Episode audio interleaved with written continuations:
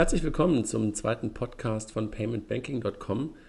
Ähm, heute haben wir einen Gast dazu genommen, nachdem wir beim letzten Mal, Jochen und ich, ähm, die erste Folge ähm, zum Thema ähm, PayPal-Klon der deutschen Banken ähm, alleine aufgenommen haben, haben wir heute Jan Sessenhausen dazu genommen. Wir wollen über das Thema sprechen Corporate VC und Inkubation im Fintech-Space. Ich begrüße Jochen Siegert, der ja immer dabei ist, und Jan Sessenhausen. Jan, willst du ein paar Worte zu dir sagen? Ja, gerne. Vielen Dank, André. Und äh, vorab vielen Dank für die Einladung zu dem Thema, ähm, wo wir auch schon immer mal wieder diskutiert hatten. Und von daher kam wohl auch der Gedanke. Ähm, ja, wie gesagt, Jan Sessenhausen, habe ähm, die letzten zehn Jahre, äh, kann man grob sagen, mich in dem Tech und dann irgendwann auch in dem Startup-Umfeld rumgetrieben, habe mal klassisch angewandte Informatik studiert, äh, war drei Jahre bei Hewlett Packard, jeweils zweieinhalb Jahre bei Capgemini und Sapio Nitro und die letzten vier Jahre dann im äh, Finanzierungsumfeld, im Seed-Umfeld äh, beim HTGF in Bonn.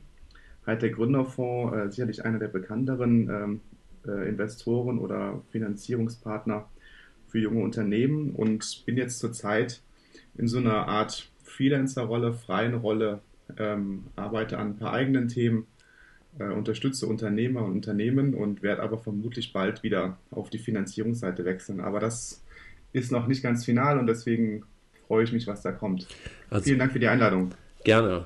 Gerne, Jochen, wollen wir noch mal ganz kurz ein ganz mini kleines Feedback zur ersten Runde geben? Ich meine, wir sind jetzt gerade vor knapp einer Woche mit dem ersten Podcast äh, live gegangen und haben ähm, ein, ein, Feedback bekommen, mit dem wir selber nicht gerechnet haben. Ne? Willst du vielleicht noch mal ganz kurz sagen, wo wir da gerade so stehen und was wir noch ähm, gemacht haben seit der letzten Folge?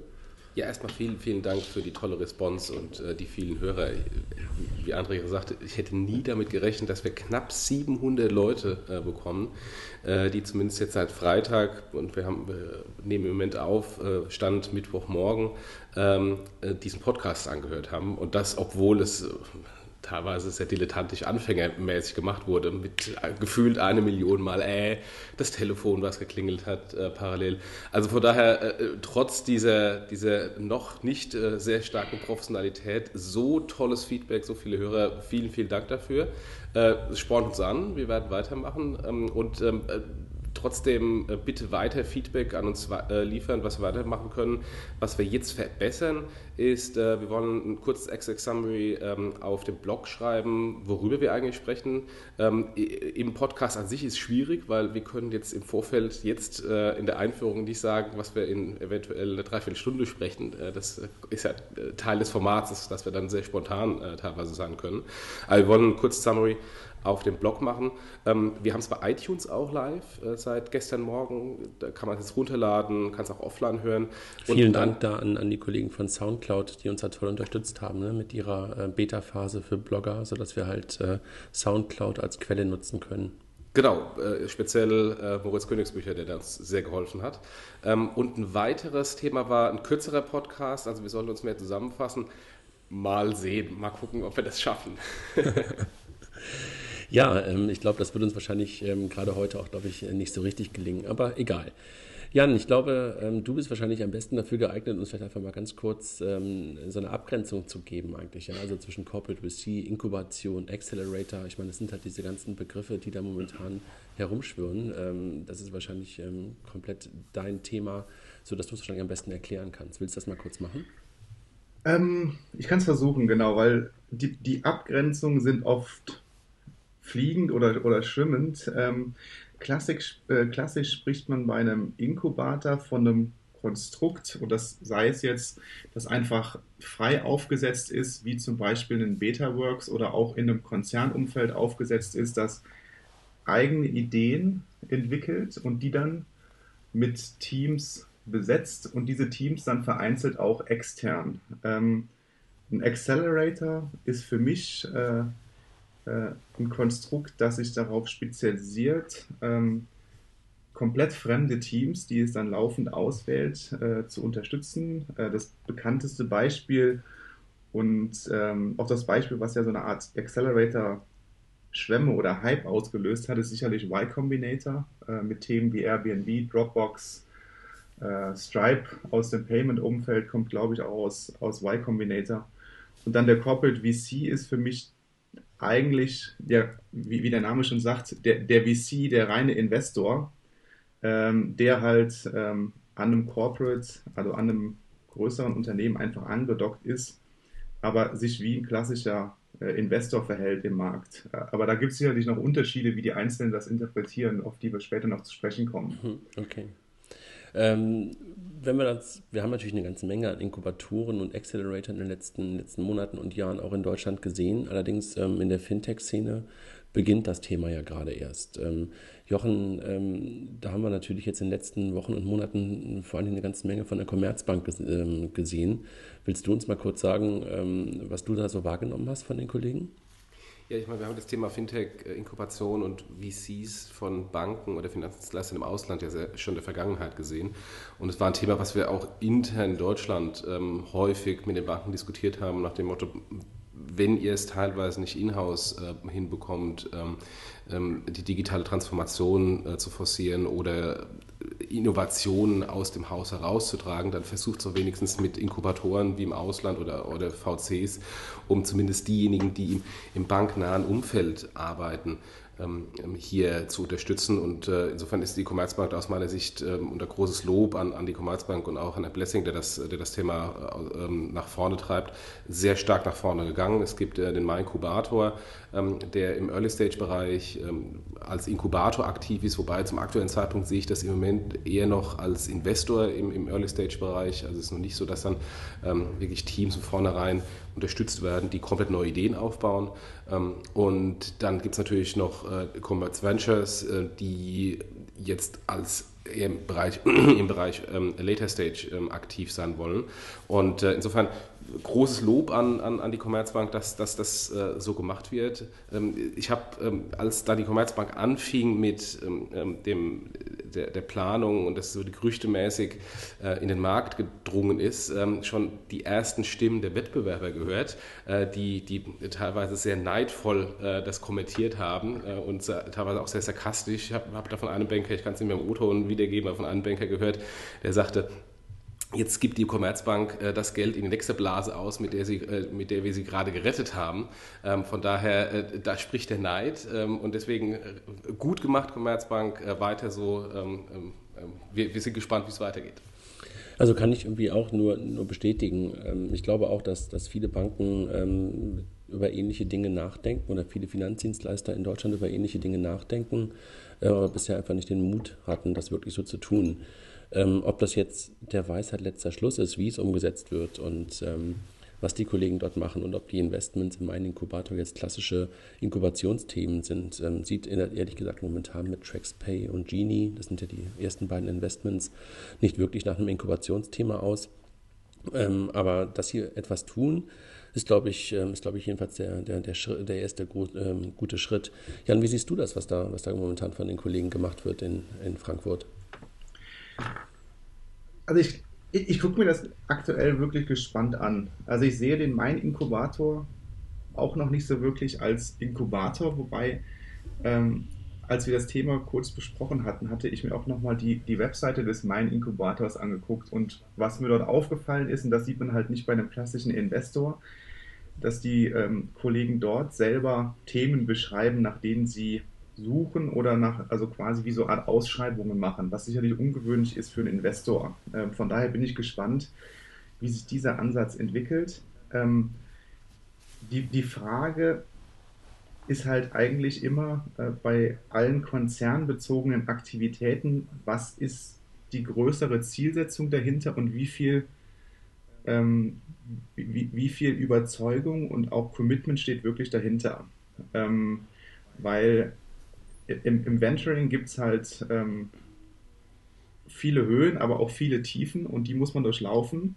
Und das ist meistens einfacher in so einem Konstrukt, wo man etwas mehr Ruhe hat und auch Konstanz wie ein klassischer Fonds, der einfach äh, Investoren-Commitments hat und nicht sich äh, im laufenden Tagesgeschäft einer Konzernorganisation ähm, oder einer Konzernpolitik äh, auch noch behaupten muss. Aber das ist so ein bisschen, da bin ich mal gespannt, wie sich das entwickelt in den nächsten Jahren. Ich finde das, find das ein spannendes Thema, insbesondere auch, wir waren ja letzte Woche bei dem, bei dem Meetup ähm, hier in Berlin, Fintech und Payment, wo Commerce Ventures gesprochen hat. Ähm, und da äh, sagte der Investmentmanager, ähm, sie, am Anfang wollen sie auf Series B Finanzierungsrunden setzen, ähm, was aus meiner Sicht absolut Sinn macht, weil ähm, gerade die ersten zwei, drei Investments natürlich äh, auf die sehr stark geschaut wird intern von, äh, von der Commerzbank. Ähm, und da das Risiko natürlich so stark wie möglich minimiert werden soll aus Sicht äh, Commerce Ventures.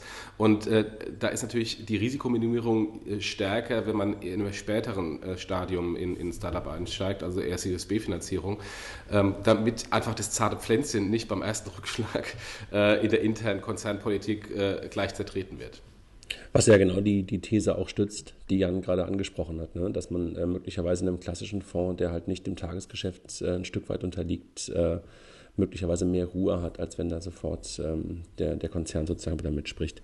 Seht ihr sonst noch etwas momentan in Deutschland, irgendwie von Versicherungen oder ähm, unabhängig, ähm, worauf wir mal einen Blick werfen, werfen sollten? Also habt ihr irgendwas ähm, im Blick im Bereich Finanzdienstleistungen? Jochen ist jetzt gerade ähm, will jetzt nicht seinen eigenen Namen sagen. Also Finlieb sicherlich. ähm, was eigentlich ja wieder so eine andere Kategorie ist. Also ich, ich, ich würde euch äh, als, als klassischen Company-Builder sehen, der ja komplett unabhängig ist, auch wenn ihr, ich glaube, ihr habt ein, zwei strategische Investoren, ähm, aber ihr, ihr steuert und, und setzt eure Themen selber. Ähnlich sicherlich Rockets. Ähm, dann gibt es noch ähm, Liquid Labs aus meiner Sicht, wobei mir da gerade nicht klar ist, ob der Fintech-Fokus gerade nicht eher einem Logistikfokus weicht? Also Doch, total. Also das okay. kann, da kann ich kurz einhaken. Also das, äh, das ist das, was die Kollegen ähm, ja auch ganz klar mittlerweile kommuniziert haben und was man auch an deren, ich sag mal, an deren Strategie mit deren Produkten gesehen hat. Ne? Also ähm, sie haben ein paar Produkte abgegeben, beziehungsweise eins machen sie mehr und mehr größer. Und Fintech ähm, ist einfach, ähm, das haben sie, glaube ich, zwei Jahre, zweieinhalb Jahre lang gemacht. Und jetzt mittlerweile steht Logistik, ähm, Schrägstrich Hermes mehr im, im, im, Fokus. Und da sind ja auch die, die aktuellen Aktivitäten von den Kollegen ähm, auch, auch da. Also sind ja die Hamburger hier, ne? Genau, Paul Josephek und äh, Michael Backe. Ja, genau, Paul und, und, und Michael, ne? ja. Ja, ich sehe noch die Kollegen von Fintech Stars, wobei das momentan, ähm, glaube ich, mehr als eine Landingpage habe ich noch nicht gesehen. Ähm, auch aus Berlin. Ich weiß nicht, Jochen, ob du die Kollegen schon auf der Agenda, auf der Agenda hast. Äh, ich habe auch bislang nur die, die Page gesehen, äh, auch noch nicht mehr. Ähm, bin gespannt, was da passiert. Naja, das ist ja momentan einfach ein Thema. Also sich schon Fintech-Stars zu nennen, ist ja erstmal ähm, schon mal ähm, ein Statement. Mal gespannt, ähm, was dann wirklich daraus wird. Ansonsten ja noch die, die Kollegen aus der Schweiz mit Central Ways, ähm, die sich ja auch als Company-Builder für Fintech verstehen momentan aus meiner Wahrnehmung aber bisher nur diese App Numbers rausgebracht haben. Habt ihr von denen sonst noch etwas gesehen bisher? Also ich weiß, dass es große Ankündigungen etwa vor zwei Jahren gab, auch ganz viel im Bitcoin-Umfeld zu machen. Habt ihr irgendwas dort gesehen? Bislang auch auf meiner, auf meiner Radarliste nur des Numbers. Ähm, aber ich bin jetzt auch nicht so derjenige, der im Detail äh, alles absearcht. Äh, äh, da haben wir einen, einen guten Analysten im Team. Äh, müsste ich dir mal fragen. Aber was ich zumindest auf meinem Awareness-Level ist, äh, sehe ich im Moment eher nur das Numbers-Thema. Und Jan, du warst gerade noch so ein bisschen bei FinLeap und bei, bei Rocket und da habe ich gerade unterbrochen durch Liquid Labs. Ähm, hattest du noch etwas, was du, was du noch ergänzen wolltest? Oder sollen wir vielleicht sonst mal Jochen ähm, zu, zu, zu FinLeap vielleicht auch ein bisschen ähm, befragen? Ne, genau, gerne. Macht einfach, glaube ich, Sinn, dass Jochen da am, besten was zu sagt. Was können wir dann kritisch diskutieren?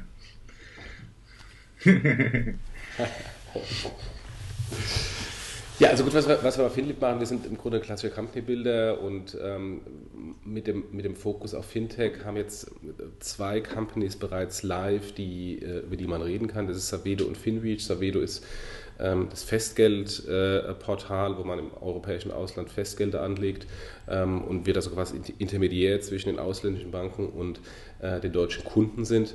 Und Finreach ist äh, ein B2B-Bankanbieter, ähm, der ähm, im Software as a Service als auch im Performance-Marketing-Umfeld tätig ist.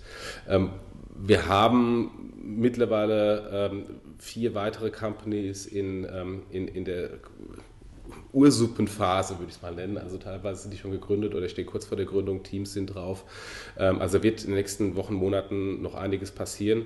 Ähm, aus meiner Sicht teilweise sehr spannende äh, Companies, die auch ein äh, sehr attraktives Potenzial haben, aber ich kann leider noch nicht zum aktuellen Zeitpunkt darüber reden. Was aus meiner Sicht ähm, generell sehr spannend ist, das ganze Thema äh, Fintech Awareness im Markt, sowohl wie wir aufgenommen wurden, obwohl wir nur eine Pressemitteilung da im November rausgegeben haben, nach dem Motto, wir machen jetzt einen Company Builder und da heißt FinLeap, äh, wo wir überall, überall ähm, äh, Presseresponse bekommen haben, hat uns extrem überrascht. Also es zeigt, wie stark der Markt auf diese ganzen Fintech-Themen im Moment schaut. Ähm, und zum anderen, was wir, was wir sehen, äh, ist, ist die HR-Pipeline, die, die absolut unglaublich überraschend ist für mich. Wir kriegen 1300 Bewerbungen äh, pro Monat ähm, rein ähm, und teilweise von Kandidaten, wo mir echt die Ohren schlackern, äh, was für, was für äh, Schwergewichte das sind. Äh, also das ist, das ist im Moment ein, ein, ein sehr starkes Thema, was ähm, in der Industrie auch offensichtlich äh, auch bei, bei sehr erfahrenen Leuten auf sehr fruchtbaren Boden fällt ähm, und die entweder mit dabei sein wollen oder sich sehr dafür interessieren. Und das, ist, das zeigt eigentlich, dass dieses ganze Fintech-Thema, ähm, sei es jetzt bei uns im, im, im Seed-Bereich oder natürlich auch zum späteren Zeitpunkt ähm, bei Series A, B oder C-Finanzierung, im Moment sehr heiß ist und ähm, sehr viel Potenzial dahinter steckt. Ich meine, letztlich ist es ja genau ein Thema, wo, glaube ich, ähm, sich gerade die klassische ähm, Finanzdienstleistungsindustrie auch fragt, wo sie die Talente zukünftig herbekommen. Und wenn man jetzt sieht, ähm, dass die Talente scheinbar sich dann ähm, eher bei FinLeap bewerben als klassischerweise bei einer Deutschen Bank oder bei einer Commerzbank, dann zeigt das ja wirklich auch, äh, auch den Wandel, den wir wahrscheinlich auch alle schon wahrnehmen, ähm, der am Markt jetzt noch nicht so hundertprozentig da ist, dass irgendwie wir alle unsere äh, klassischen Bankbeziehungen aufgegeben haben, das nicht. Aber dass ein Wandel stattfindet, äh, sieht man ja gerne in, in, in, ähm, an solchen Indikationen wie ähm, Beliebtheit bei Bewerbern. Ne? Also Jan, kann man da eine, eine, einen Vergleich ziehen wie zu anderen Industrien vorweg? Ich meine, die Finanzdienstleistungsindustrie hängt ja ein bisschen hinterher, hinter anderen, äh, wo diese Veränderung schon in der Vergangenheit stattgefunden hat. Hat man das dort auch gesehen? Also so auf Bewerberseite, kannst du da irgendwas zu sagen aus deiner, aus deiner Finanzierungsvergangenheit? Also, also den Vergleich würde ich gar nicht ziehen wollen. Ähm, was aus meiner Sicht schon so ist, das Thema Fintech ähm, hat so allein der Name ähm, und auch die ganze Wahrnehmung hat sicherlich eine Eigendynamik entwickelt, der die Branche eigentlich noch gerecht werden muss äh, von der Substanz. Weil wenn man sich ähm, die Themen anguckt, die gerade laufen, insbesondere in Deutschland, dann ist das ja noch sehr, sehr überschaubar, insbesondere an den den, äh, den Umsätzen oder auch den Kundenzahlen, die die einzelnen Themen vor sich herschieben. Ähm, diese, diese Hype aber, äh, muss jetzt erstmal überführt werden. Was sicherlich äh, faszinierend ist, ist einfach die Bereitschaft oder die Verfügbarkeit von Leuten ähm, für dieses Thema, was sicherlich das ein bisschen einfacher macht, was aber, glaube ich, weniger Fintech-spezifisch ist als gerade ähm, dieser allgemeine äh, öffentliche Diskussion und auch Trend und Offenheit gegenüber dem Thema Startup im Allgemeinen. Also ich glaube, das ist eher so ein Gesamtphänomen unserer Zeit, gerade als das äh, ist, was Fintech-spezifisches ist. Ja, möglicherweise ähm, erwartet man aber für den Bereich Fintech einfach ähm, als Gründer in Anführungszeichen auch ein bisschen mehr Sicherheit, weil es um Finanzen geht. Nur eine These, ne? Dass man halt glaubt, nur weil es um Bankdienstleistungen geht, ist das sozusagen eine sicherere Gründung, aber das nur es gibt keine sichere Gründung. das ist implizit. Genau, das ist äh, genau. Wobei die Veränderung ähm, in, in, auf der, auf der HR-Seite jetzt nicht nur auf dem Fintech-Bereich der Fall ist. Es war ja auch in der Vergangenheit schon so, bevor Fintech heiß wurde, dass die, die Top-Absolventen, ähm, die früher klassisch immer Investmentbank und äh, Beratung angesteuert haben, mittlerweile sehr stark äh, auf die klassischen Online-Anbieter gehen, Google, Facebook, äh, äh Amazon und Co. Ähm, und äh, insofern jetzt natürlich die, die, die speziellen Leute, die halt früher in die Investmentbank gegangen sind, sich teilweise auch sehr stark für das, für das Thema Fintech interessieren.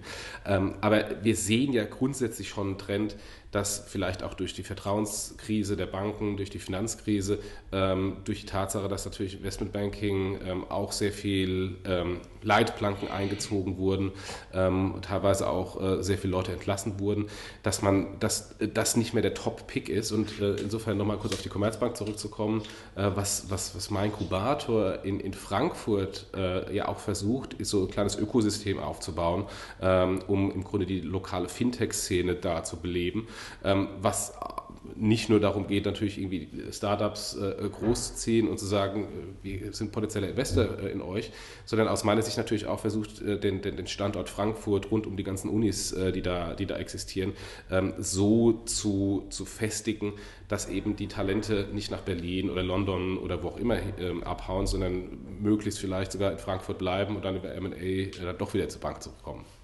Also das wäre auch für mich jetzt so ein Thema, mal den, den Link ein Stück weit europäischer zu machen. Ähm, wenn man sich halt anguckt, was mittlerweile in London passiert, ähm, dann entwickelt sich London ja wirklich zu einer absoluten äh, Fintech-Hauptstadt. Ne? Und ähm, das liegt, glaube ich, in der Tat auch daran, dass dort unglaublich viel Wissen und Talent herumschwirrt, ähm, die einfach, was einfach dazu führt, dass da einfach unfassbar viele Gründungen und unfassbar viele ich sag mal, ähm, Aktionen äh, rund um das Thema Fintech stattfinden.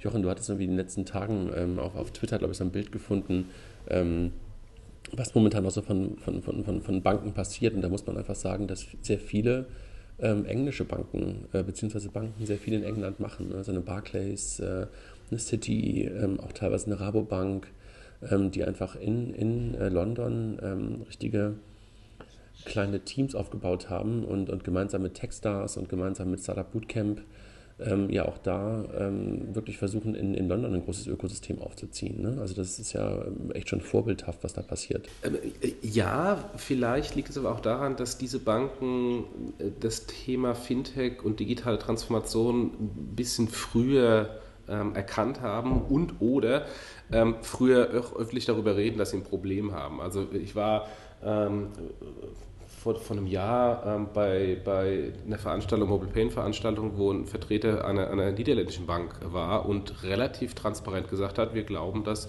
in den nächsten vier bis fünf Jahren uns 30 Prozent unserer Retail Umsätze wegkippen ähm, aufgrund von ähm, Startups ähm, und etablierten Online-Playern, die uns äh, da ähm, die Umsätze abgraben und wir müssen was dagegen tun.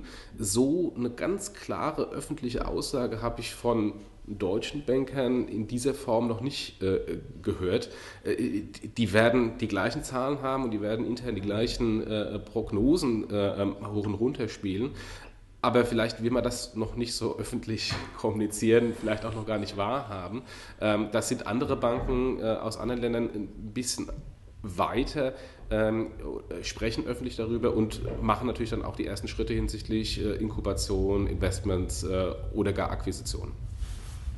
Glaubt ihr, dass die, dass die ähm, Finanzdienstleistungsbranche ein Stück weit lernen kann aus der Verlagswelt und aus der Musikwelt und, und wirklich darauf jetzt Antworten findet, die andere Industrien vorher nicht so richtig gefunden haben?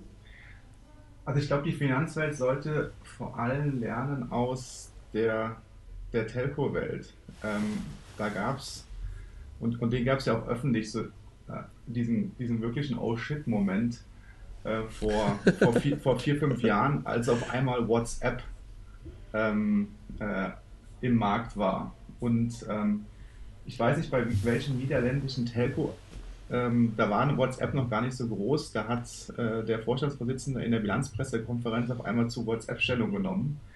Mit der Aussage, uns werden hier gesamt, äh, die gesamten SMS-Erlöse äh, wegbrechen. In dem Moment, wo das verstanden war, ist, ist der Drops ja gelutscht. Ähm, die Frage ist, was wird dieses Produkt sein in der Finanzwelt oder wann wird das passieren? Ähm, ich, dass es passieren wird, ist aus meiner Sicht nicht die Frage. Also ich würde ich würd sagen, wir haben es ja teilweise schon im, ähm, im Payment-Umfeld mit, mit PayPal, wo auch äh, ein Vorstand von der Hypovereinsbank sagt, äh, wir, wir, haben gewartet, bis die irgendwie Marktanteile 25, 30 Prozent äh, haben und jetzt wachen wir erst auf und denken darüber nach, was zu machen. Äh, äh, guten Morgen, äh, das fand ich sehr mutig ähm, in der Aussage. Ähm, aber insofern, wir, wir haben das ja teilweise schon in, in, in den Banken, ähm, dass wir da in, in wichtigen Erlöstreibern ähm, neue Intermediäre haben, die eigentlich die Wertschöpfung ähm, abschöpfen. Die Frage ist nur, in welchen Bereichen geht es weiter? Ich glaube auch, also Jan, danke für den Vergleich. Ich glaube, der ist so passend, wie wahrscheinlich kein anderer Vergleich passend ist, weil letztlich, wenn man die Datenpipe einfach mit, der, mit dem Girokonto oder mit dem Zahlungsverkehr der Banken vergleicht und, und äh, das einfach auch nur als ähm, Kernprodukt der Banken versteht und darauf aufsetzt, dann ist es wahrscheinlich genau der passende Vergleich zu, zu, zu, zu den Telcos. Und ähm, ehrlich gesagt glaube ich auch, dass wir das gerade auch schon total erleben. Also wir erleben es momentan noch nur am Frontend. Das heißt also, dass, dass Leute andere Frontends als, als, als, als ihr Online-Banking benutzen. Aber die Kollegen von Number 26, ja gestern gestartet, machen uns ja gerade ein Stück weit vor, wie es auch noch ein bisschen konsequenter ähm, gehandelt werden kann. Ich glaube, das ist in der Tat äh, wahrscheinlich der, der passendste Vergleich. Aber trotzdem nochmal die Frage, glaubt ihr, ähm, dass die Banken daraus lernen werden? Also jetzt wissen wir, an wem sie sich möglicherweise schmerzvoll orientieren sollten, an den Telcos. Also seht ihr momentan Banken, die da einen richtigen Weg gehen? Also ich habe eine im Kopf, die ich auch gleich gerne nochmal noch mal nenne, aber seht ihr momentan Banken, die auf einem guten Weg sind? Also euer Schweigen also Banken, also ich finde es spannend, was eine Mastercard und eine Visa macht. Mit äh, jetzt vermutlich nicht klassische Banken, aber ja mit durchaus mutigen Investments, auch in Dinge, die jetzt nicht direkt sie betreffen. Ähm, aber da bin ich einfach mal gespannt, wie sich das entwickelt. Aber ich bin gespannt auf den Namen, wie du jetzt sagst. Ja, das ist irgendwie echt äh, in der Tat ähm, äh, klein eigentlich, ne? weil das erstmal Österreich ist und weil das die erste Bank in Österreich okay. ist. Ich weiß nicht, ob ihr das mitbekommen habt, ähm, was die erste Bank in Österreich dort getan hat in den letzten, ich würde sagen, ungefähr zwei Jahren und was sie jetzt gerade ähm, kurz nach Weihnachten, glaube ich, gelauncht hat, nennt sich George. Das ist das neue Online-Banking von denen. Also allein schon der Name ähm, zeigt, dass sie das irgendwie schon ein Stück weit verstanden haben, dass es nicht einfach nur Netbanking, Online-Banking oder irgendwie heißen soll, sondern plötzlich kriegt das Ganze einen Namen, nennt sich George. Und ähm, müsst ihr euch mal angucken. Also George ist einfach ein, ein Online-Banking, wie man es sich irgendwie vorstellt.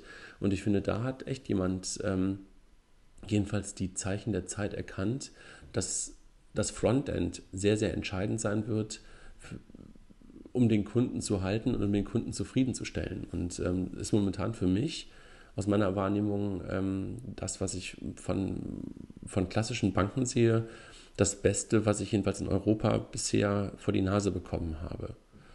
Ähm, in Deutschland ähm, sehe ich da momentan keinen, der das wirklich so gut gemacht hat. Ich bin nicht sicher, ob das auf der Frontend-Ebene entschieden wird. Beziehungsweise ob. Es ist ja quasi ein altes Produkt in einem neuen Gewand. Also ich habe das Produkt jetzt noch nicht gesehen, aber so wie du es beschreibst, stelle ich es mir gerade vor als ein, ein, ein, ein Online-Banking im Apple-Design. Ähm, das ist das gleiche Produkt für mich im Kern. Ähm, ich glaube nicht, dass das aus, vor allem aus einer Venture-Perspektive ist das fast schon unspannend. Das ist auch kein Venture-Thema. Genau, ne? genau aber jetzt einfach aus der Denke raus, was wird diesen Markt verändern? Was wird radikal ähm, Marktanteile verschieben und was wird vielleicht auch den einen oder anderen ähm, äh, ähm, neuen Anbieter komplett auf die Landkarte heben, den wir heute noch nicht kennen? Äh, ich, ich sehe das zum Teil ein bisschen anders weil ich bin kein Freund von diesen großen revolutionären Dingen, ähm, sondern eher den klassischen evolutionären Dingen. Und das ist auch weil du schon Apple angesprochen hast, im Grunde auch die, die klassische Apple-Strategie. Alles, was die gemacht haben, sieht zwar wie eine Revolution aus, ist aber am Ende des Tages eine Evolution gewesen. Die haben einfach das genommen, was schon da war. Smartphones gab es schon vorher, äh, ähm, es gab auch schon MP3-Player vorher, die sie in einer, in einer Weise dann jetzt aber so gebaut haben, dass sie dann cool waren. Und ähm, auch, auch eine PayPal ähm, ist im, im Zahlungsverkehr keine Revolution gewesen. Die haben einfach ein Frontend gebaut für die normale hinten äh, Bankeninfrastruktur. Und von daher äh, bin ich immer ein bisschen skeptisch hinsichtlich den, den großen revolutionären Schritten. Ähm, ja, die können, die können eventuell auch tatsächlich äh, ähm, Marktanteile verschieben, wenn sie denn funktionieren. Nur die Frage, gerade bei Revolutionen, ist natürlich, ähm, ist der aktuelle Zeitpunkt auch der richtige Zeitpunkt ähm, ähm, für so eine Idee? Ähm, oder ist es nicht vielleicht besser, den ersten Mal äh, hingehen zu lassen, sich die Hörner abzustoßen und dann ist er dann der Second und Third Mover derjenige, der das Thema richtig dann auf die Agenda bringt. Ja, ähm, also ich, ich bin da auch gerade so ein bisschen hin und her gerissen äh, zwischen dem, was Jan sagt, dass das Ganze, äh, was wir momentan an der Frontend-Seite äh, sehen, nicht wirklich das, ähm, der typische Venture-Case ist ähm, und, und, und, und ähm, nicht die äh, starke Veränderung bringt. Ähm, da bin ich natürlich bei dir, ähm, wobei es mir natürlich ähm, schwerfällt, mir gerade die totale Revolution vorzustellen. Aber genau, wenn ich sie im Kopf hätte, dann würden wir natürlich daran arbeiten und, und, und, und nicht hier podcasten. Ja. ähm, aber na klar, also vielleicht kommt da nochmal irgendetwas, was wirklich ganz, ganz viele Dinge verändert. Und jetzt können wir wieder das, das typische Ripple- und, und Bitcoin-Thema hochwerfen und können sagen, das wird eine ganze Menge Veränderungen bringen. Da steckt bestimmt auch ganz, ganz viel Potenzial da drin. Aber die spannende Frage ist ja das, was, ähm, was Jochen auch gerade sagte. Was ist die richtige Antwort ähm, heute? Ne? Also ähm, was kannst du auf der einen Seite Kunden heute zumuten und was ist deine, deine größte Gefahr? Und ähm, das ist ja etwas, um darauf zurückzukommen, ähm, worauf ja auch Inkubation und ähm, Corporate VC möglicherweise auch eine Antwort geben sollen. Natürlich sollen sie auch weit blicken und sollen halt die Trends der, des Morgens ähm, schon, schon, schon jetzt aufnehmen, aber gleichzeitig wahrscheinlich auch die Innovationen liefern, die im nächsten halben Jahr oder im nächsten Jahr auch umgesetzt werden können. Also so jedenfalls würde ich das Thema verstehen das ist genau das, das Spannungsfeld, in dem sich insbesondere ein Corporate VC befindet. Ähm, und ich, ich reduziere das jetzt mal auf die, die eigentlich klassische strategische Investments machen. Ähm, da stellt sich irgendwann immer die Frage, Dinge, die wirklich ähm, einen Markt umwälzen können und damit eigentlich auch das, das Mutterschiff betreffen wie gehe ich damit um? Und für die Gründer stellt sich immer die Frage, sind das eigentlich für mich die richtigen Investoren? Will ich die in meinem Gesellschafterkreis haben? Das ist dieses, dieses wirklich klassische Problem, äh, das sich dann stellt, ähm, bis, auf, auf das es bis heute eigentlich keine Antwort gibt. Du meinst das typische Thema strategischer Investor ähm, als sozusagen Asset und gleichzeitig sozusagen als größte Gefahr eines Startups, ja? Ich glaube nicht so an die Asset-Sache. Ähm, ja, das meine ich ja damit, gleichzeitig größte Gefahr, ne? Genau, ja. Also du meinst eigentlich, ähm, äh, sind, sind, sind, sind die klassischen äh, Corporate VCs zwar eigentlich eine gute Idee, ähm, aber stehen der eigentlichen Revolution im Weg und sind maximal etwas für Evolution ein Corporate VC, warum macht ein Corporate VC das? Der macht das nicht, um der Startup-Welt zu helfen, sondern da gibt es klare Überle oder muss es klare Überlegungen des Konzerns dahinter geben, warum ich das tue. Das ist einmal strategischer Mehrwert. Ich besetze vielleicht Felder, die ich heute noch nicht besetzen kann. Sprich, ich nehme vielleicht Produkte eines Startups in mein Portfolio mit auf. Das ist im Idealfall der Anspruch, Geld damit zu verdienen, wobei ich auch schon Investoren, Corporate-Investoren getroffen habe, die mir gesagt haben, ob wir damit Geld verdienen, ist uns eigentlich egal. Was aber echt fast schon dramatisch ist, weil das bedeutet, dass auch die Unternehmen in sich eigentlich nicht, nicht erfolgreich sein können. Ähm, da muss ich echt sauber aufgestellt sein als, als Corporate VC und auch klare Erwartungshaltung innerhalb des Konzerns haben. Welche Corporate VCs, ähm, wenn wir mal kurz einen Blick darauf werfen, ähm, haben wir in der Vergangenheit gesehen? Also wir haben sowas wie Holzbrink, wir haben sowas wie Springer und, und, und, und Burda, wir haben sowas wie Tengelmann, wir haben sowas wie Otto, wir haben sowas wie die Telekom. Äh, wenn wir mal einen Blick darauf werfen, ähm, welche kann man als wirklich erfolgreich ähm, ansehen? Und sind das eigentlich noch klassische Corporate VCs oder sind das nicht möglicherweise teilweise ganz normale, in Anführungszeichen, äh, VCs geworden? Also wenn wir mal vorne angefangen, Holzbrink, mittlerweile wahrscheinlich reiner Finanzinvestor, oder? Genau, war die ersten zehn Jahre, glaube ich, Corporate VC seit 2010. Ähm, sind sie ja komplett auch unabhängig. Äh, die einzige Verbindung ist noch der Name. Ja. Aber sehr Spring erfolgreich. Springer und Boda, also Springer? Springer habe ich persönlich nie als Investor wahrgenommen, ist aus meiner Sicht eher ja eine MA-Strategie, die beeindruckend äh, gut funktioniert. Äh, aber also Springer übernimmt ja klassischen Mehrheiten. Plug and Play ist möglicherweise ähm, na, ja schon ein Stück weit ein Vehikel, ähm, was kein klassisches MA-Geschäft ist, ne? Ja, aber also auch kein wirklicher Investor. Dafür, dafür sind die Beträge ja einfach zu klein. Okay, aber natürlich, ja. worüber wir gerade sprechen, ist halt ein Stück weit Inkubation und Corporate VC. Dafür ist es natürlich schon auch ein Vehikel, ähm, was die Kollegen da in, in Berlin machen, was glaube ich nicht so schlecht jedenfalls angenommen wird momentan. Ich glaube, es ist gerade die vierte Klasse, die da gerade durchläuft. Ne? Und mit einigen schönen Unternehmen. Ja. Finde ich auch. Also ich muss sagen, also das, was, was man da sieht, ist wirklich beeindruckend. Also ähm, was davon jetzt wirklich überbleibt, ähm, wird man sehen. Aber zum Beispiel bei Number 26 hatten wir gerade schon mal ganz kurz gesprochen.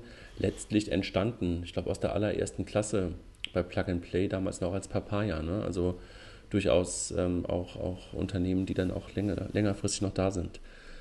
Ähm, was gibt es noch? Boda, wie seht ihr das? Burda sehe ich eigentlich auch klassischer Investor ähm, und da aus meiner Sicht auch ein gutes, glückliches Händchen gehabt. Jetzt nicht so extrem im, im Kernbereich, sondern einfach in der, in der Expansion im, im neuen Medienbereich mit, mit, mit Xing und Co., ähm, wo es jetzt nicht so sehr viel die, die, äh, die Unterstützung auf, auf die klassischen Zeitungen oder Zeitschriften gibt. Ähm, aber, aber in dem Bereich, wo sie investiert haben, durchaus sehr erfolgreich. Tengelmann das gleiche, ne? Bei den Finanzinvestments. Genau, kurz zu Boda, da gibt es ja auch die heutige Acton-Truppe. Äh, das ist die, nach meinem Infostand, die, die ehemalige Boda Ventures. Stimmt, Acton Capital, äh, ne? Stimmt. Truppe, die aber sich quasi auch dann, ich glaube, weiter, weiter mit Boda Geld, aber komplett auch wieder davon gelöst hat, in gewisser Weise ähnlich wie äh, es bei einem Holzbrink passiert ist. Ist das ein klassischer Weg, den wir da momentan sehen? Ist als Corporate VC gestartet und dann irgendwann äh, unabhängig geworden? Die Frage ist so ein bisschen, warum passiert es? Passiert es darauf raus, dass die, die Fondsmanager mündig werden? Könnte man jetzt als Hypothese in den Raum stellen. Die erfolgreichen. Die Hypothese in den Raum. die erfolgreichen. Genau. man könnte aber auch sagen, dass die Ziele, die aus Konzernsicht mal damit verbunden sind, nicht erfüllt wurde, wurden und man denkt sich dann, warum soll ich weiter dieses Risiko eingehen und die Kosten tragen? Ähm, dann lasse ich die doch lieber ziehen. Okay. Kenn, die Insights kenne ich nicht, aber das sind so ein bisschen die zwei Theorien, die im Raum stehen, äh, aus mhm. meiner Sicht. Mhm. Seht ihr irgendeinen aus dem, also es kommt Tengelmann, können wir noch dazu nehmen, auch wahrscheinlich reine Finanzinvestments. Reine ne? Finanzinvestments, genau. Otto, da sieht man natürlich ganz, ganz viele Aktivitäten. Ne? Also da finde ich irgendwie auf der einen Seite E-Venture, wahrscheinlich einer Inzwischen auch komplett losgelöst. Genau, äh, einer der erfolgreichsten äh, VCs ähm, in, ja, wahrscheinlich sogar weltweit, also fast, also muss man echt ganz klar sagen. Project A sollte eigentlich ein bisschen näher dran sein. Seht ihr das ein bisschen näher an der, an der, an der Otto-Welt? Sollte eigentlich Themen auch für Otto sozusagen angehen? Auch losgelöst, ne? Kann, kann ich nichts zu sagen, habe ich nie Kontakt mit gehabt. Okay, gut, Liquid Labs haben wir gerade schon drüber gesprochen. Das sind wirklich, glaube ich, ähm, Themen, die wirklich rund um die, ähm, ich sag mal, Otto-Themen herum hochgezogen werden. Erst Finanzdienstleistungen, jetzt Logistik, passt absolut zu Otto. Ne? Also ähm, das finde ich schon, das ist schon, hat schon sehr viel mit, mit, mit Inkubation auch zu, zu tun.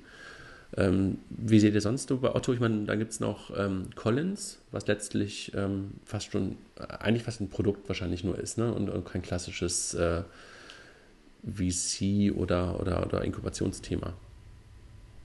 A, das, aber das sehe ich jetzt im, im, im, Bereich des Handels stärker, aber im Bereich Fintech hat es ja auch noch die, die, RatePays und, und, und, und die Yapitals dieser Welt, ähm, die ja auch ähm, zwar äh, als, als kleine Startups reingekommen sind, beziehungsweise äh, ähm, Japital noch in, im Startup-Bereich aktiv ist, ähm, allerdings sehr stark und nah am Kerngeschäft ist. Da geht es ja darum, ähm, teilweise die Infrastruktur, die man hat äh, im Risikomanagement äh, bei RatePay auch ähm, anderen Otto-Firmen und dann außerhalb der Otto-Welt nochmal zu monetarisieren, äh, also die, die natürlich sehr, sehr eng mit die, der Otto-Welt verbunden sind ähm, und da natürlich dann auch so ist, dass man da 100% Ownership hat und eben nicht ähm, die das als, als, als Invest, reines Investment sieht. Wobei wir da wahrscheinlich genau in diesem klassischen Thema sind, was Jan vorhin gesagt hat, ähm, dass der klassisch, äh, dass der, dass der ähm, Corporate VC teilweise ähm, auch ein Problem sein kann, ne? weil dann die Nähe zwischen, zwischen Otto und den, ähm, und, und, und den Startups möglicherweise so groß ist, dass dann andere das Ganze nicht mehr wollen. Ne? Also Capital, wenn ich das gerade mir angucke, klar, sie haben eine Rewe-Kooperation, aber ansonsten sind die Merchants, wo sie sich verbreitet haben, ja dann doch eher aus dem Otto-Konzern ne? und nicht darüber hinaus. Ja, wobei das würde ich jetzt gar nicht mal so als negativ sehen, weil es äh, ist natürlich einfacher, äh, gruppenintern erstmal die, die Händler abzugrasen ähm, und da gegebenenfalls über Vorstands äh, ähm, ähm Einfluss äh, schneller eine Implementierung hinzubekommen. Ähm, aber die, die Frage ist natürlich mittelfristig, ähm, wie sieht es aus, wenn, wenn Otto äh, auf die direkten, oder Japital auf die direkten Wettbewerber von, von ähm, Otto trifft. Aber das ist ja eine gleich, gleiche Situation ähm, wie, wie äh, Amazon. Und da würde ich zumindest den Setup von Otto und Japital deutlich besser sehen als den Setup von Amazon und Amazon. Payments.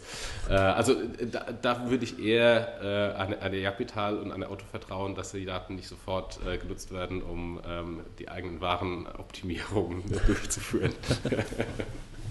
das ist wohl wahr.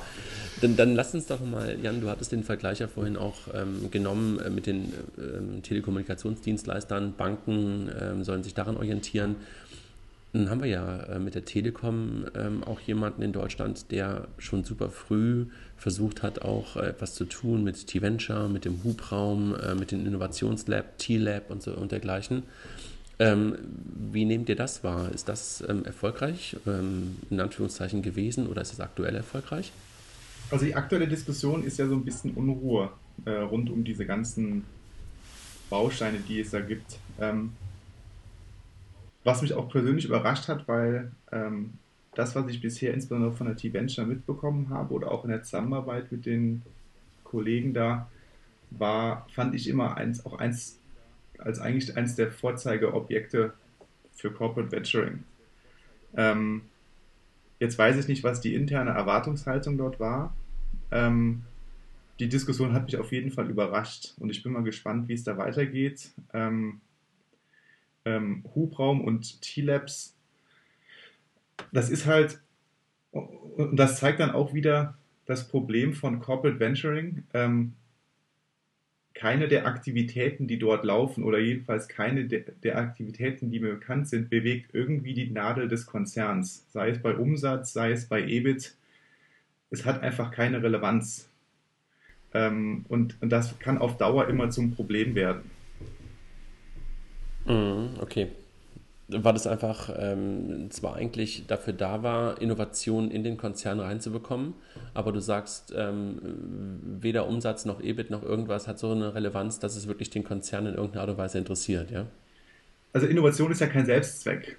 Mhm. Also ich mache die Innovation ja nicht der Innovation wegen, sondern ich mache es aus, oder ich investiere aus reinen monetären Gesichtspunkten.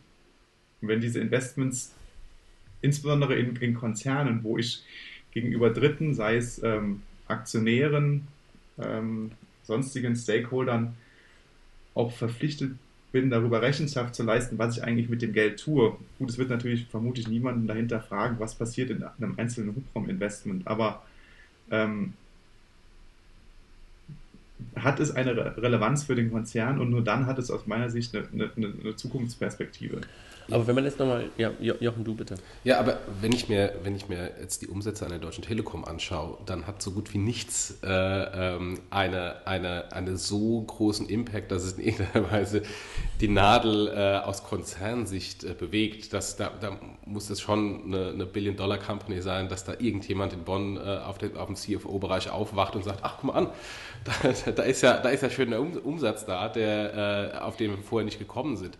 Äh, also ich glaube, da ist die, da ist im Innovationsbereich, so, solange man im, im, im Seed oder, oder auch CUSA und CUSB-Umfeld äh, ähm, aktiv ist, sind die, sind die Umsätze so klein, dass es den Konzern eigentlich gar nicht juckt. Also dann ist eher zu sagen, ähm, da muss man das im Grunde im, ähm, als äh, klassischer MA-Aufkauf im etablierten Startup-Umfeld machen, wo man dann bereits äh, Umsätze und Märkte einfach einkauft.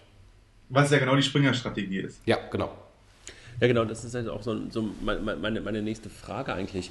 Also, du sagst gerade, Jan, zu Recht, äh, wir machen Innovationen dann nicht aus Innovationslust heraus und, und aus Spaß an der Freude. Das ist ja gar keine Frage, sondern halt deshalb, äh, weil man halt damit Geld verdienen möchte. Ähm, wenn man sich jetzt aber die, die Corporates anguckt, die großen Corporates, und wir, wir wollen mal wieder den, den, den Bogen auch zu den Fintechs oder zu, zur Finanzdienstleistungswelt äh, Welt bekommen. Was glauben wir denn, wo Innovationen entstehen können? Also das eine ist natürlich, sie entstehen da, ähm, wo halt sozusagen Geschäft liegt. Ja, machen wir einen Haken hinter. Aber glauben wir daran, dass die in den bestehenden Strukturen ähm, entstehen? Wahrscheinlich auch nicht wirklich. Ne? Also sieht man, glaube ich, selten, dass echte Veränderung aus einem Konzern oder aus einem großen äh, Umfeld heraus ähm, äh, entsteht. Ähm, glauben wir denn, dass es ähm, Modelle gibt, wenn wir jetzt gerade auf, auf, auf Hubraum und solche Sachen geguckt haben, ähm, wo so etwas nah an einem Konzern entstehen kann? Oder ist wirklich der beste Weg, äh, den, den ihr gerade auch beide kurz ähm, als Springerweg bezeichnet habt, der, man lässt einfach etwas entstehen, ähm, lässt die Leute einfach erstmal selber loslaufen, ohne die in irgendeiner Art und Weise zu kontrollieren, in Anführungszeichen, und kauft dann auf. Also was ist der, was ist der richtige Weg? Oder gibt es den gar nicht? Also für mich sind das weniger die, die Strukturen im Sinne von einem Konzern oder einem Inkubator oder und so weiter, sondern das Spannende sind für mich die, die Menschen, die Gründer, die wissen, was sie tun, die im Idealfall, weil sie jetzt zum Beispiel seit fünf oder zehn Jahren in einem Umfeld unterwegs sind und da wirklich ein Kundenproblem verstanden haben oder eine neue Möglichkeit gefunden haben. Das hat für mich weniger was damit zu tun, ähm, in welchem Beschäftigungsverhältnis oder wo bin ich gerade angestellt, sondern einfach, ähm, ist das ein valides Thema und habe ich das äh, notwendige Hintergrundwissen, um so ein Thema auch anzugehen. Da bin ich bei dir, aber die Frage ist doch, ob ich halt als ähm, Corporate oder als, als, als, als großer Konzern ähm, in, in, in welcher in welcher Lebenssituation oder in, in, in, welcher Phase ich dann in irgendeiner Art und Weise dort ähm, involviert bin. Also das, was Jochen vorhin ja ähm, von der ähm, HR-Pipe erzählte, ist ja durchaus ein spannendes. Also wenn, ich, wenn es mir gelingt, als, als, als Konzern sehr früh nah an, an, an solchen Themen dran zu sein, an solchen Teams dran zu sein, dann gelingt es mir, mir möglicherweise auch auf die Art und Weise wieder Talente und auch Wissen in, in den Konzern reinzubekommen. Ähm, das ist ja, glaube ich, auch genau das, ähm, die Herausforderung, vor der viele der Großen jetzt gerade stehen. Ne?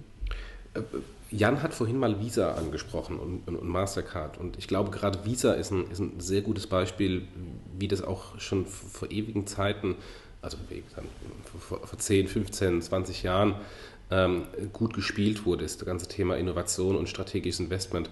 Ähm, nur zwei Beispiele, die haben, als, als irgendwie Anfang der 2000er Jahre 3D Secure eingeführt wurde, also diese, diese passwortbasierte ähm, äh, Schutz für, für die Kartentransaktion im Internet, ähm, hat, wurde es eigentlich die Entwicklung outgesourced an, an ein kleines Startup in Silicon Valley namens Arcot, äh, an dem sich Visa dann auch mit beteiligt hat, weil sie sagten, das ist natürlich so nah am Kerngeschäft, das können wir aber in-house nicht in dieser Form selbst entwickeln, haben das outgesourced und sich daran beteiligt. ähm, und dann Jahre später äh, den Exit gemacht, als äh, sie dann gesagt haben, na gut, jetzt haben wir ein Ökosystem aufgebaut mit verschiedenen Dienstleistern. Wir müssen jetzt nicht unbedingt diesen einen Dienstleister im Haus haben, sondern haben dann Exit gemacht. Oder ein anderes Beispiel, was, was, was sie sehr gut gemacht haben, ist, ist in dem Bereich äh, MPOS ähm, relativ frühzeitig in, ähm, in Square äh, investiert und, ähm, und, und, und diesen Bereich strategisch besetzt. Ob das jetzt dann weil natürlich Visa auch ähm, neutral sein muss gegenüber anderen, am Ende des Tages ins, äh, ins Haus reingezogen wird oder das auch nur ähm, zum, zum Anstoßen äh, des Marktes da ist, nach dem Motto, die klassischen Acquire-Netzbetreiber sehen das nicht so äh, oder kommen nicht so aus den Pötten und wir als Visa sehen es aber und wollen äh, strategisch den Markt anschieben, äh, weil es eine Innovation ist und investieren im Grunde da eine Company und machen die mal groß. Und das gleiche hat äh, auf europäischer Ebene ist mit Mastercard und Amex passiert bei iSettle, die da eingestiegen sind. Ähm, da finde ich, ist das sehr, sehr gut gespielt äh, und heißt am Ende des Tages nicht unbedingt, dass es dann auch wirklich eine komplette ähm, Übernahme sein muss, sondern wenn der Markt dann ähm, etabliert ist und, und da ähm, man mit einem Startup einen Markt aufgebaut hat und viele Anbieter da sind, kann man sich auch dann gegebenenfalls von diesem Anbieter wieder trennen äh, und, und, einen schönen Return ähm, äh, bekommen und gleichzeitig hat man den Markt entwickelt. Gibt es einen Unterschied im Fintech-Umfeld ähm, gegenüber anderen Industrien? So ein bisschen klingt das gerade so. Ähm, das Beispiel, was du von Visa gerade nanntest mit 3D Secure, klingt ja so, ähm, als, als, als wenn die ganz bewusst sich jemanden gesucht haben, der so eine Sache mal äh, für sie macht, ähm, weil sie es selber nicht, äh, nicht, nicht leisten konnten. Ist es da so, dass man, ähm, dass diese Partnerschaften noch natürlicher sind als, ähm, als in anderen Industrien, weil möglicherweise ähm, die großen Banken, Finanzdienstleister Wissen, Know-how oder was auch immer einbringen, was Startups so nicht haben? Oder ist das gar kein Unterschied zu anderen Industrien? Nee, ich, ich glaube, Mastercard und Visa sind genau die Beispiele, warum, und, und das sind oft die Investments, die auch getätigt werden. Die, die Investments in, in den Square und in iSettle sind aus meiner Sicht ja eher Vertriebskooperation. Da wird ein bestehendes Produkt oder der Lebenszyklus von einem bestehenden Produkt ja in gewisser Weise verlängert. Mhm. Ähm, das ist ja nicht disruptiv gegenüber dem eigenen Produkt, um mal dieses etwas ausgelutschte Wort zu benutzen, sondern eigentlich es erhält es eher am Leben. Von daher macht super viel Sinn. Ja, total. Also ähm, das glaube ich, dass das irgendwie auch an, an anderen Stellen, äh, da sind wir wieder, können wir den Bogen schlagen zum Anfang, ja. Also was ist hier wirklich ähm, das Revolutionäre und was ist das Evolution, äh, oder wo, wo steckt die Evolution drin? Und ähm, ich glaube natürlich, ähm, Revolution entsteht wahrscheinlich jetzt nicht im nächsten halben Jahr, aber die Großen brauchen halt auch gerade für die, für die Evolution gerade mal ein paar Partnerschaften. Und ähm, äh, da noch, trotzdem nochmal die Frage, ähm, gibt es hier einen Unterschied? Also äh, steckt in der Kooperation oder in der Zusammenarbeit zwischen Startups und, und, und Finanzdienstleistern ähm, ist ja noch mehr Sinn drin als in anderen Industrien, weil möglicherweise Regulatorik, weil möglicherweise Vertrauen von Seiten der Banken äh, mitgegeben werden kann, was ein Startup ansonsten nicht hat? Oder ist das ähm, genauso wie in anderen Industrien auch, dass man das eigentlich gar nicht wirklich unbedingt braucht? Also ich glaube, das Vertrauensverhältnis ist natürlich ein, ein Thema ähm, sowohl auf der Endkundenseite als auch auf der B2B-Seite. Wenn ich als Startup irgendwie mit ähm, kleines Startup ähm, mit 15 Leuten zu der Deutschen Bank gehe und sage, ich bin euer Software-Outsourcing-Partner und ihr müsst mir vertrauen, ähm, fangen die vielleicht an zu lachen.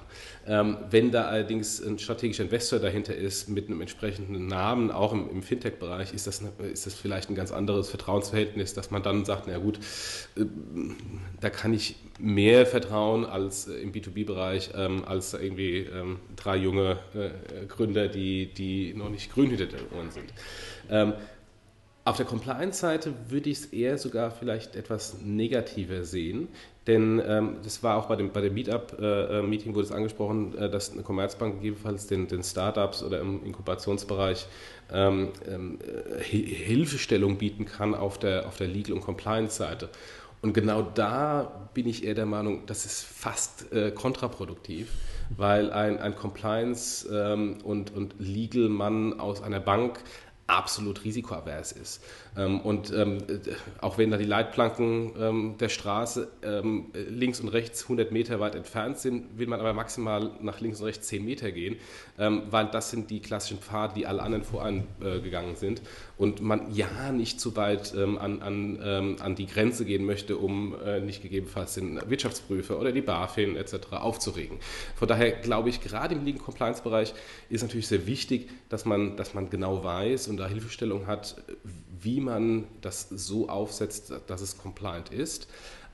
Aber ein Inhouse-Anwalt einer großen Bank ist da aus meiner Sicht eher der falsche Ansprechpartner, ähm, da der ganz natürlich nicht die komplette Innovation ausspielen kann und die komplette Bandbreite der Regulationen ausspielen kann, weil er von seiner eigentlichen Rolle in der Bank genau das eigentlich nicht machen darf und machen will. Und da ist er eigentlich eher für, für so ein Startup eher kontraproduktiv als hilfreich. Das, ähm, dem, dem, kannst du wahrscheinlich nur zustimmen, Jan. Ne? Das ist, glaube ich, das, was du am Anfang auch schon mal kurz gesagt hast. Ne? Also, dass, dass, das teilweise einfach ein, ein, Problem ist, dass diese Kooperation oder diese, diese Zusammenarbeit einfach teilweise auch ein, ein, ein, äh, ein Klotz am Bein sein kann. Ne? Das sehe ich jetzt vielleicht gar nicht so negativ. Ich ordne solche Legal-Themen eher in einfach ich sag mal, wenn ich wirklich ein relevantes Legal-Problem habe, wenn ich Traktion habe und ich laufe in eine rechtliche Fragestellung rein, wenn ich Traktion habe, kriege ich das über Geld ge gelöst. Da werde ich Anwälte finden, die mir bei so einem Thema weiterhelfen. Du meinst du das Überbeispiel?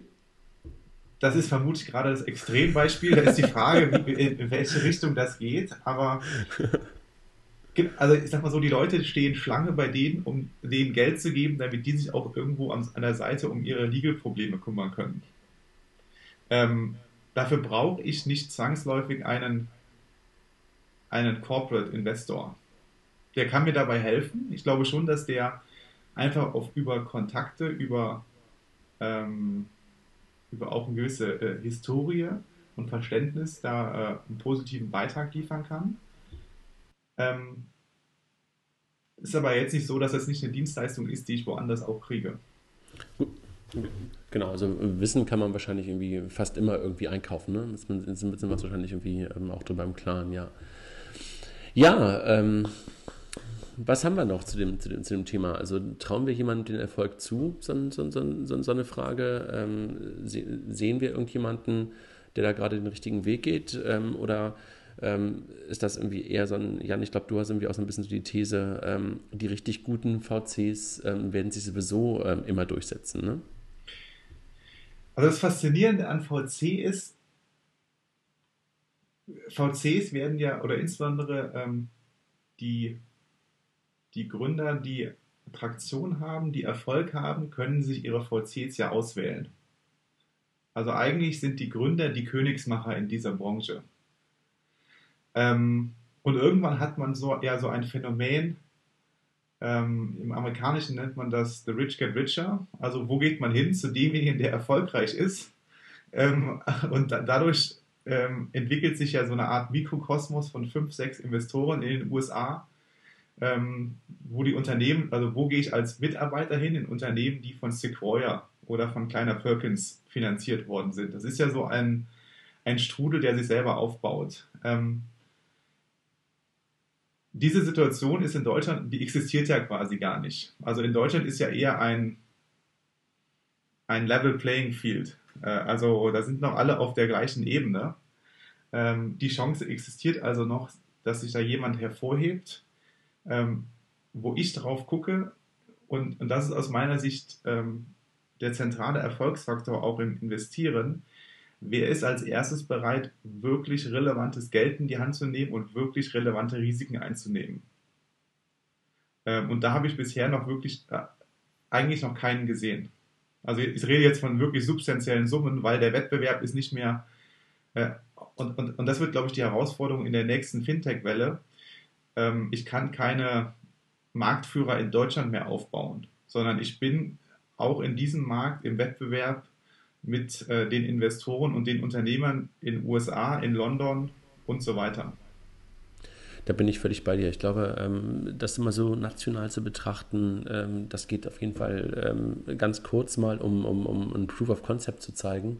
Aber ansonsten muss man das mindestens wahrscheinlich ähm, im Fintech-Space auf die SEPA-Welt denken und, und, und, eigentlich auch weltweit denken. Ne? Das merkt man ja auch gerade an den, ähm, es gibt ja gerade wieder zwei schöne ähm, Investments in den letzten Tagen in TransferWise äh, zum Beispiel und das ist ja ganz klar einfach auch ein, ein weltweites Thema. Ne? Also das Geld, was jetzt gerade investiert wurde, äh, wird einfach in USA-Office ähm, gesteckt und ich glaube, ähm, es gab auch noch gerade ein anderes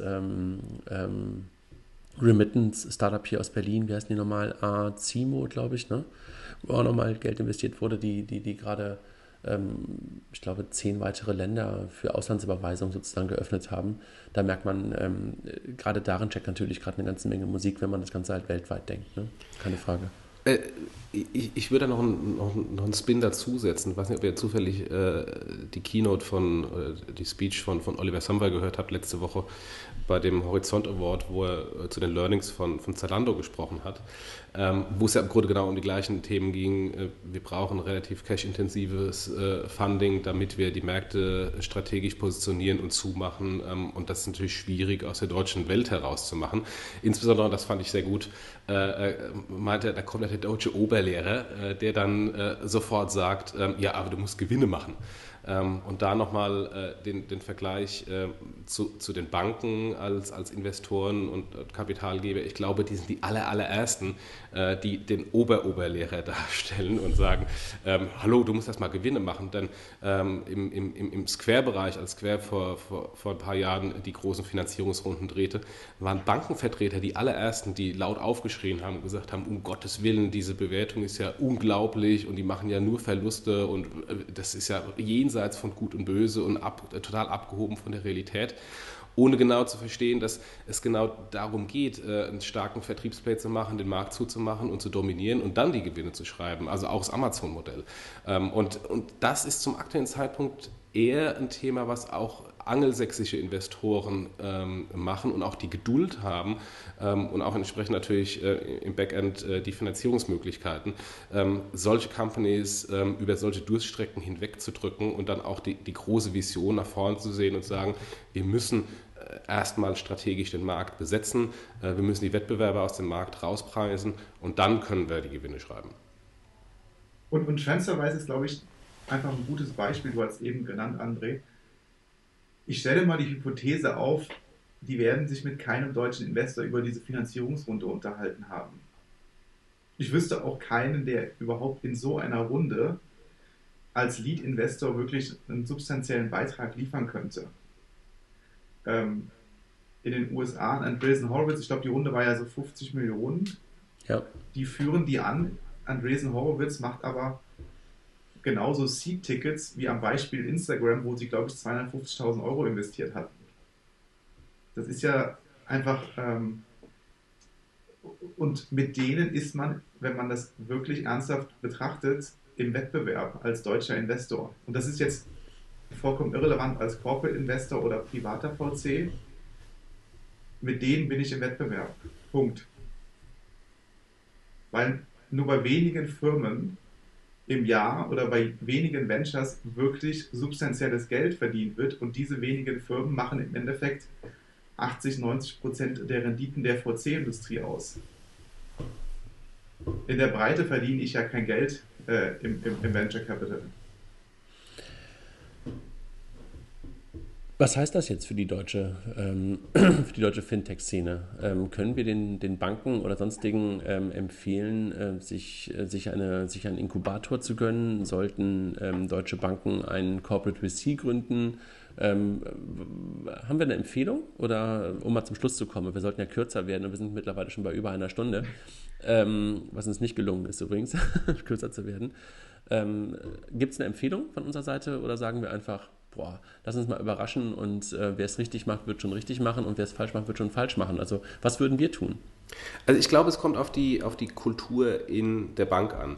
Ähm, wenn man eine Kultur hinbekommt, wie es beispielsweise ein Springer hat, ähm, wo von, vom CEO heraus äh, das ganze Thema gelebt wird und gesagt wird, wir wollen strategisch die in die Bereiche besetzen und dann auch große Tickets in die Hand genommen werden für Unternehmensübernahmen, ähm, äh, dann ist das gut wenn man eher eine Kultur hat, äh, nach dem Motto, wir wollen es ein bisschen mal ausprobieren und wir wollen jetzt aber auch nicht äh, für jedes Investment 10.000 Runden im Haus drehen, ähm, um da alle Entscheidungsträger mit abzuholen, dann macht durchaus Sinn, äh, sei es ein VC oder ein Inkubator-Entity zu machen, um da ein bisschen schneller die Execution auf die Straße zu bringen. Also es kommt immer darauf an, wie ist die Company gerade aufgestellt in dem Bereich. Also ich glaube erstmal für die Szene und für die Gründer ist es positiv. Jeder, der als Akteur auftritt, äh, liefert einen positiven Beitrag.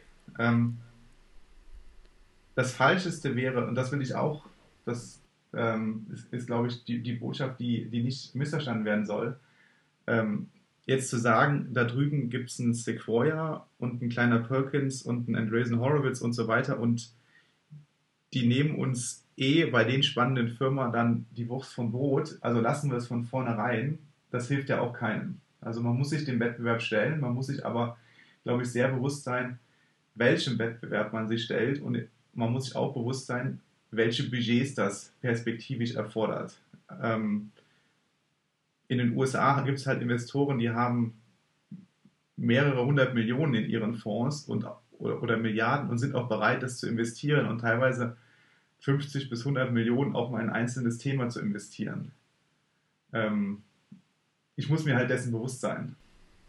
Ja, es ist wahrscheinlich kein, äh, kein Spiel, ne? sondern man muss sich wirklich darüber bewusst sein und äh, man muss sich darüber im Klaren sein, dass wenn, wenn man es wirklich, wenn man es wirklich ernst nehmen will, ähm, dann, dann, dann ist es nicht etwas, was man halt mit, mit ein bisschen äh, Peanuts-Geld sozusagen startet als, als ähm, zum Ausprobieren, sondern man muss sich darüber im Klaren sein. Das ist, glaube ich, das, was, ähm, wenn ich das mal zusammenfassen darf, zusammenfassen darf, was ihr beide sagt, das muss von oben kommen. Das habe ich gerade von, von Jochen so mitgenommen.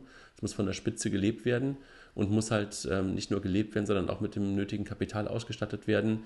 Es muss langfristig gedacht werden und man muss sich darüber im Klaren sein, dass es kein, kein, kein German Game ist, sondern halt ein internationales Game ist. Ähm, und da muss man sich halt ähm, auch wahrscheinlich mit den besten Leuten ähm, ausstatten, um dann halt auch wirklich die richtig, richtig großen Dinge, von denen ja ein Fonds langfristig lebt, von richtig erfolgreichen großen Dingen auch leisten zu können ne? und ähm, auch wirklich wettbewerbsfähig zu sein, die großen Runden äh, bei den wirklich spannenden Dingen mit, mitgehen zu können. Das ist, glaube ich, das, was ich jetzt mitgenommen habe daraus. Und, und vielleicht noch von mir ein letztes Wort. Es, es werden dann immer so Kooperationen versucht hinzuschrauben zwischen dem Investment oder irgendwelche operativen Anknüpfungspunkte, die aber insbesondere für das Startup oft Defokussierung bedeuten die eigentlich gar keine Relevanz haben. Das tut man oft so ein bisschen, um Mehrwert zu zeigen in die eigene Organisation. Bringt einem eigentlich aber genau in dem, was du gerade eben zusammengefasst hast, in den Zielen überhaupt nicht weiter. Weil es dich bremst, ne? Also die Defokussierung, die du gerade angesprochen hast, ist, äh, wir bringen euch dahin und machen das mit euch und plötzlich hängst du halt dann in der Lehmschicht ähm, des Konzerns fest und, und beißt dich als Startup, beißt dir als Startup da die Zähne aus, ne? Genau. Okay, ja. Ja, verstanden. Ähm, ich glaube, wir sollten langsam zum Ende kommen, äh, weil ansonsten kriegen wir nachher noch Schläge von, von unseren potenziellen Hörern, die dann spätestens nach einer Stunde irgendwie ausgeschaltet haben. Ähm, ich, ich danke euch total. Also äh, ich glaube, es war ein bisschen, bisschen zäher als in der ersten Runde, weil es aber, glaube ich, auch echt ein komplexes, hochkomplexes Thema ist. Ähm, ich hoffe trotzdem, dass wir ähm, ein paar Einblicke geben konnten. Jochen, nächste Woche wollen wir, wollen wir ein anderes Thema nochmal nehmen. Magst du uns das vielleicht nochmal kurz ähm, sagen?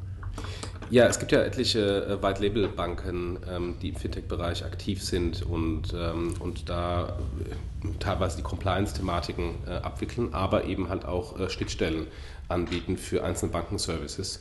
Ähm, und wir wollen uns mal anschauen, White Label Bank mit, mit APIs, was da möglich ist, was nicht möglich ist und was bereits erste Use Cases sind in dem Bereich. Und wir wollen die Kollegen der Fidor Bank äh, möglicherweise dazu nehmen. Ne? Also das war so eine, so eine Idee, dass wir nächste Woche nochmal wieder einen Gast dabei haben ähm, und dann wahrscheinlich den Stefan Weiß von der Fidor Bank dazu nehmen werden. Jan, vielen Dank für, für deine Insights, super spannend. Und äh, Jochen auch wieder vielen Dank an dich. Und ähm, ich würde sagen, ähm, damit beenden wir dann heute mal die Runde und ähm, vielen Dank. Und wenn ihr gerne noch was loswerden wollt, gerne. Ja, danke auch an Jan und äh, ja, bis nächste Woche. Ja, vielen Dank für die Einladung und euch weiter viel Erfolg mit dem Podcast. Dankeschön.